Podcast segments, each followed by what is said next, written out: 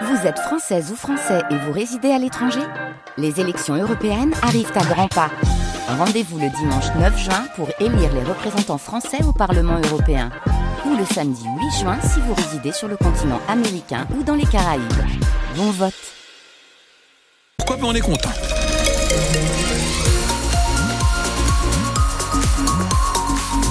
On est heureux de vous retrouver. Il y a du monde sur la route. Attention, trafic très chargé A1 à 23 25. On fait un point complet à la fin de ce journal. Pascal, la météo incroyable. Euh, oui, incroyable, ça ne change pas de jour en jour. Euh, de la grisaille pour aujourd'hui avec un risque d'ondée cet après-midi et des températures maximales de 10 à 11 degrés. C'est de l'ironie, bien sûr. Pascal Thiebol, le village de Neuville sous Montreuil, retrouve sa pharmacie aujourd'hui. Tout un symbole pour ce village de 660 habitants près de Montreuil-sur-Mer le 8 novembre. Comme bon nombre de logements, la pharmacie s'est retrouvée inondée, les deux tiers du stock détruit et le bâtiment n'est plus habitable. C'est donc dans des préfabriqués installés sur le parking de l'ancien local que les clients vont pouvoir se rendre désormais dès ce matin. Un soulagement pour le village de Neuville-sous-Montreuil, Alice Marot. La grande croix verte n'a pas encore été installée. De l'extérieur, ce sont juste 12 préfabriqués sur un parking. Mais dès qu'on passe la porte, on retrouve les rayons familiers.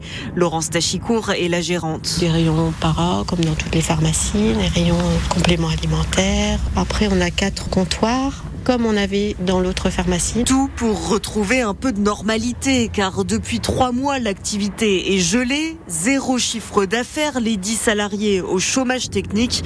Alors, accueillir à nouveau les patients, ça va faire beaucoup de bien. Ça va être un soulagement, un redémarrage. Et après, moi, c'est à nous de jouer. Et de continuer à s'adapter, car l'équipe doit maintenant prendre ses marques dans ces grands cubes blancs. Charlotte est l'une des pharmaciennes. Notre zone de travail derrière, elle est beaucoup plus petite. Avant, on avait plusieurs bureaux, chacun avait sa place. Là, il va falloir vivre en communauté et beaucoup plus être avec le patient. Des patients très impatients de retrouver la seule pharmacie du village. Depuis novembre, Madeleine et Isabelle devaient prendre la voiture. Allée à Montreuil. Montreuil et puis ben, ça manque à une pharmacie. Donc là, le préfabriqué, c'est très bien. Et il va falloir s'y habituer. L'équipe de la pharmacie se prépare à rester un à deux ans dans Algeco. La pharmacie de Neuville-sous-Montreuil qui rouvre et ce lundi marque aussi le retour de deux médecins de la maison de santé de la Chartreuse qui étaient juste à côté et qui étaient absents depuis le mois de janvier. La France en mode économie, le ministre de l'économie Bruno Le Maire annonce un plan d'économie donc de 10 milliards d'euros en raison d'une prévision à la baisse de la croissance pour 2024. Les efforts seront faits sur les dépenses de fonctionnement dans les ministères mais aussi du côté de ma prime rénove consacrée à la rénovation énergétique des logements et puis du côté de l'aide publique au développement, Bruno Le Maire qui précise qu'il n'y aura pas d'augmentation d'impôts. La grève des contrôleurs de la SNCF est terminée, mais comme les trains, comme dans les trains, pour les trains, une grève peut en cacher une autre. Les aiguilleurs pourraient cesser le travail à partir de vendredi 11h et jusqu'à samedi 23h, au moment donc du chassé-croisé des vacanciers, puisque les trois zones seront concernées par les vacances. Un préavis a été déposé par Qui demande l'ouverture de négociations avec la direction. Et on en parle dans une dizaine de minutes ensemble au téléphone. Pascal, un gendarme du GIGN sur le banc des accusés à partir d'aujourd'hui à la cour criminelle du Pas-de-Calais à Saint-Omer. Alors la cour criminelle, c'est comme la cour d'assises, mais avec des magistrats professionnels et non pas un jury populaire. En septembre 2018, ce gendarme participait à une opération destinée à interpeller trois hommes soupçonnés d'une série de cambriolages à Fouquier-les-Lances. L'un d'eux, âgé de 23 ans, est mort tué d'une balle dans la tête. La cour criminelle a désormais quatre jours pour établir les circonstances exactes de cette interpellation qui a donc mal tourné, Roman Porcon. Une opération menée de nuit juste à côté de l'aire d'accueil de gens du voyage où vivait la victime.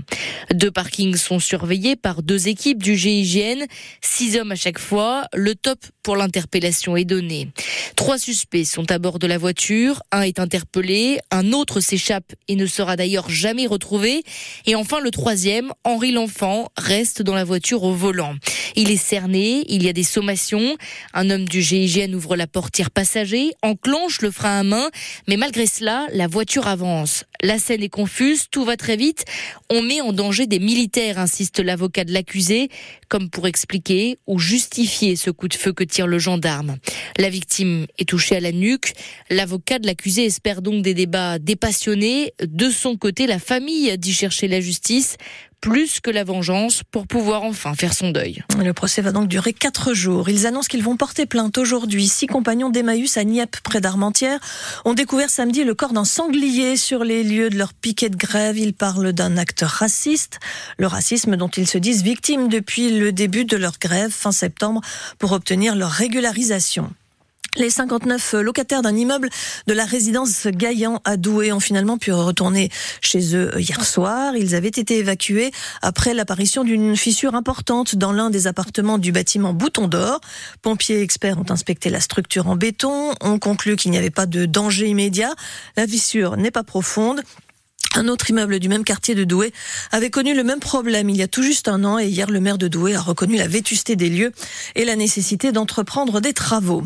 Elle est le deuxième établissement pénitentiaire du pays à abriter une, un atelier de réparation de vélos. La maison d'arrêt de Valenciennes pense à la sortie des détenus et à leur avenir professionnel.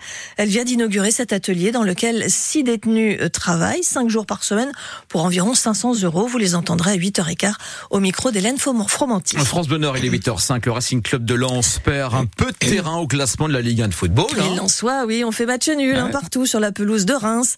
Et ce, ce- ils sont ce matin sixième du championnat. Hier, ils ont pourtant plutôt dominé Mais la oui. rencontre sans donc pour autant s'imposer. Des Lensois frustrés, mais aussi remontés contre l'arbitrage. En question, un tacle très dangereux du défenseur rémois Oukoumou sur Frankowski. L'arbitre a confirmé le carton jaune après avoir visionné les images du tacle.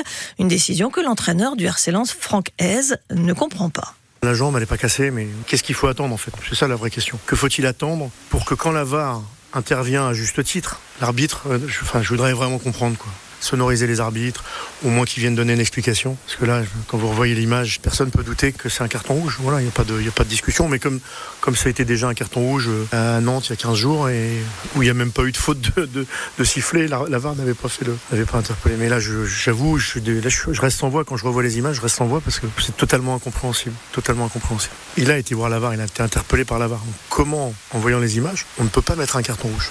En tout cas, j'aurais voulu avoir l'explication de l'arbitre. Parce qu'il a certainement une. Et on reviendra sur euh, cet arbitrage, bien évidemment, ce soir dans Tribune Nord sur France Bleu Nord à partir de 18h.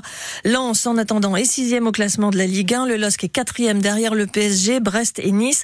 Les Bretons qui ont battu Marseille euh, hier soir. Les basketteuses de Villeneuve-d'Ascq dominent le classement de la Ligue. Hier, elles ont battu Angers, 106 à 66 pour le compte de la 16e journée du championnat.